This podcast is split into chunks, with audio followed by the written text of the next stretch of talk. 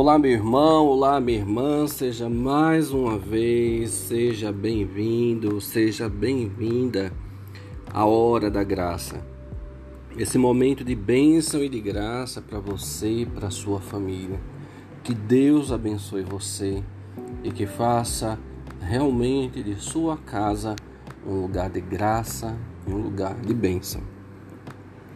Estamos estudando, refletindo e rezando junto com a palavra de Deus sobre as virtudes de Nossa Senhora. Já podemos perceber, né, fica muito forte aí, que a virtude em si mesmo, ela é um exercício, um exercício espiritual. Muito mais do que um exercício de caráter ela é um exercício espiritual e que, como todo e qualquer exercício, ele requer tempo, treino, dedicação pessoal. A gente, no caso, vamos organizar aqui.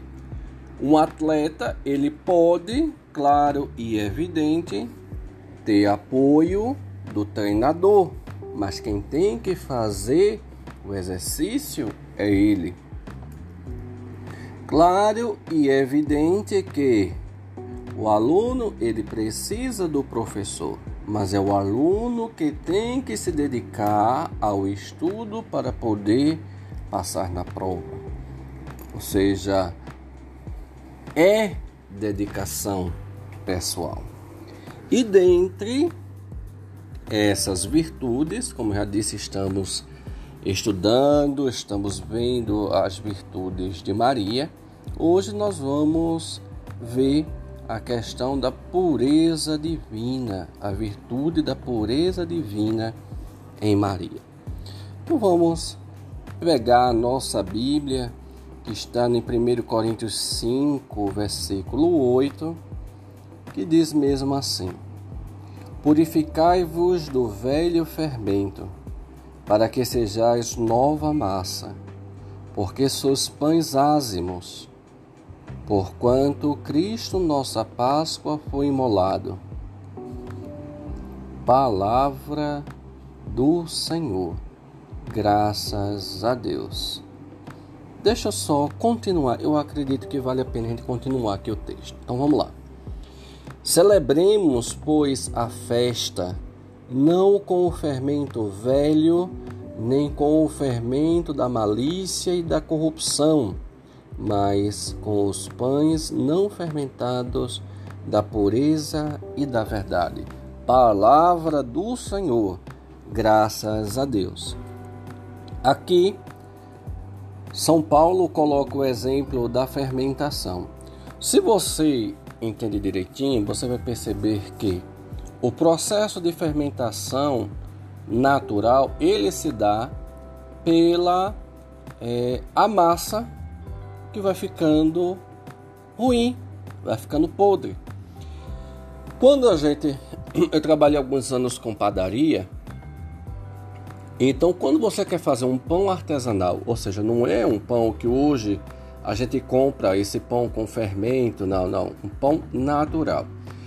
Na verdade, você faz uma pequena massa e deixa essa massa é, coberta, enrolada. Pode botar ela na geladeira.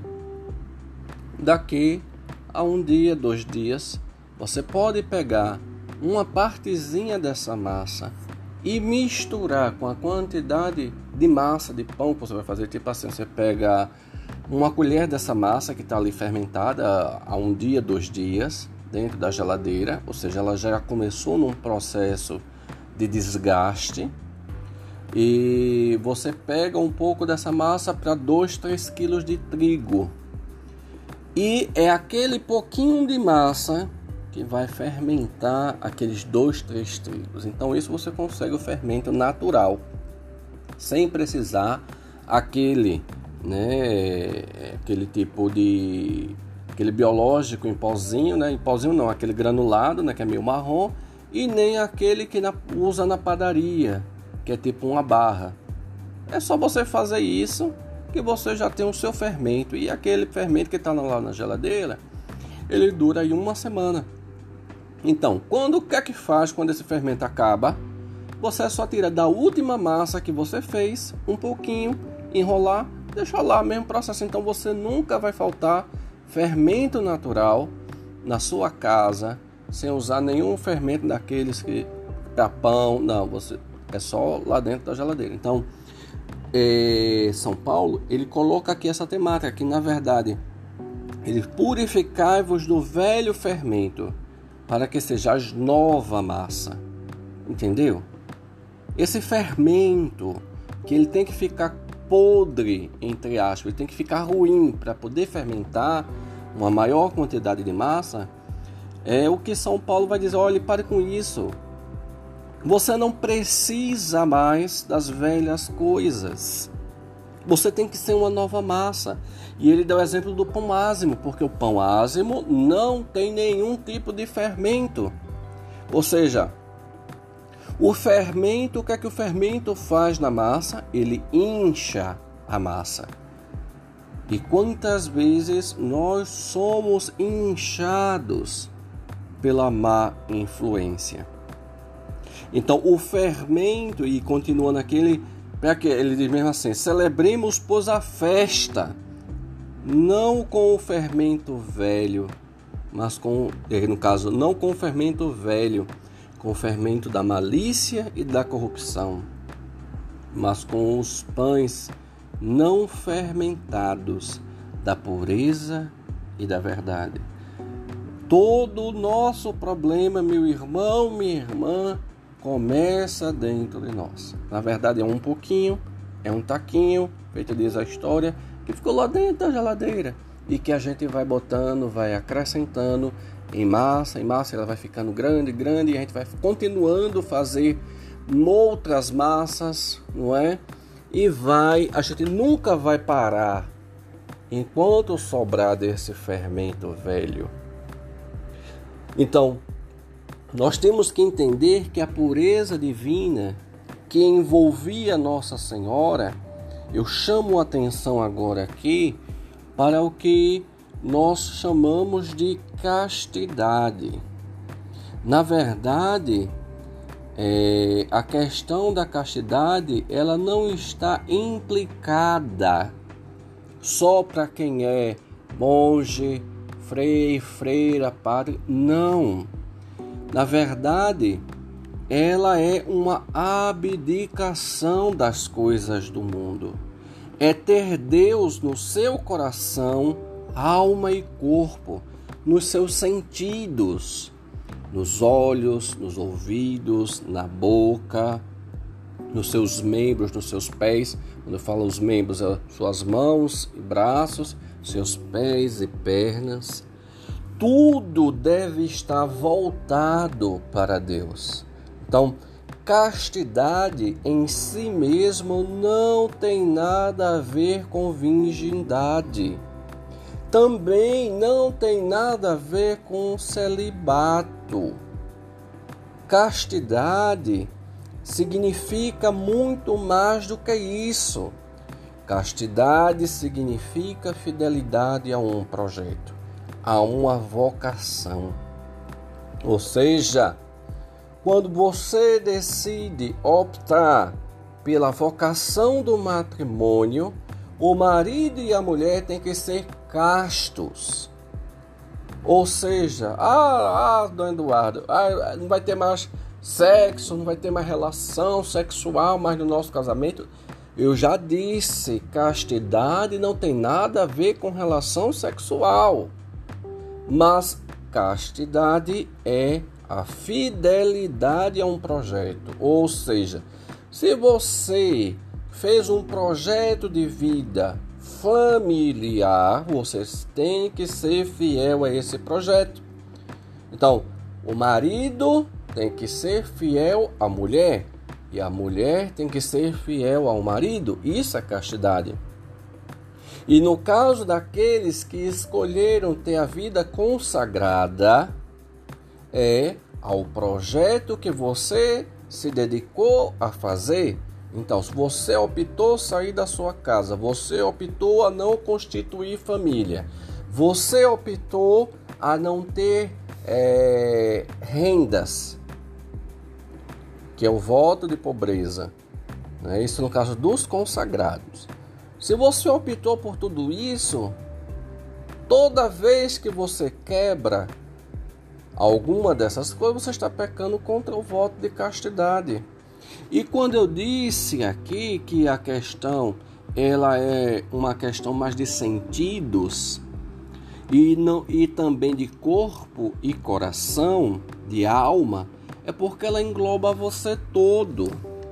Ela não engloba só a questão da sua genitália, que é a questão sexual, mas ela engloba você enquanto todo. Então, quando eu percebo que no caso especial de Maria, essa pureza divina, ela estava inclusa não só a questão da castidade, como também a pureza virginal. É outra questão. Então, a castidade nós vemos aí que é a opção preferencial e contínua a um projeto. Maria foi casta porque porque ela se exercitou em manter o compromisso que ela tinha assumido primeiramente com Deus, em ser mãe do seu filho, em viver numa família, em seguir até o final. Mas também ela tinha a pureza virginal. No caso, a pureza virginal é para poucos. São Paulo já diz: se não aguenta, se case. Agora, o que você não pode é ficar fazendo arrastão no meio da rua, pegando tudo e todo mundo, pelo amor de Deus. Né? Então, enquanto a castidade ela é um exercício de virtude, ou seja, você pratica ele diariamente para consegui-lo. A pureza virginal, ela é um dom de Deus.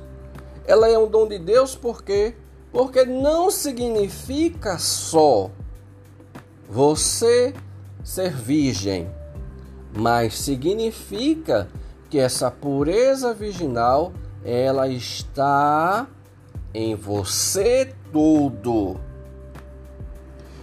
Ela está completamente em você. Como eu disse, no primeiro caso é um exercício e no segundo caso ele é um dom divino. Isso a gente vai ainda aprofundar mais um pouquinho, mas eu gostaria de continuar aqui ainda um pensamento para você. Maria, na verdade, ela é isenta desse do pecado, né, que nós da, é, que nós chamamos de imaculada. Imaculada, ela foi imaculada na sua concepção, ou seja, o que nós entendemos hoje como imaculada conceição. Ou seja, ela recebeu esse dom especial de Deus mas também ela praticou a todo momento o exercício da castidade, que é uma prática que deve ser contínua e, como eu disse, ela está inclusa no corpo todo, não é só na genital, não é só no genital, mas ela está no seu pensamento, porque é muito diferente. A gente conhece muita gente por aí que é moralista. Ah, eu eu sou virgem, esse negócio, né? Quem faz sexo antes do casamento tá pecando e porque não sei o que e condena tudo e a todo mundo, mas dentro da sua alma é um inferno vivo, porque não adiantou ela ser virgem, ele ser virgem. Se acredita, isso eu já comentei num outro podcast aqui quando nós fomos ver essa questão das reações psicológicas, né?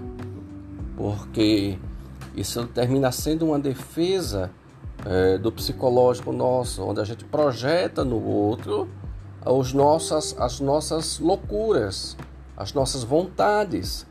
Então tem gente que é muito bonitinho, arrumadinho por fora, vai ver por dentro. É o cão chupando manga, mas porque ele é arrumadinho por fora, ele se acha no direito de julgar tudo e a todo mundo. Então, quem é casto não julga nem a si mesmo e nem o outro. Daqui a pouco a gente volta para o nosso segundo momento.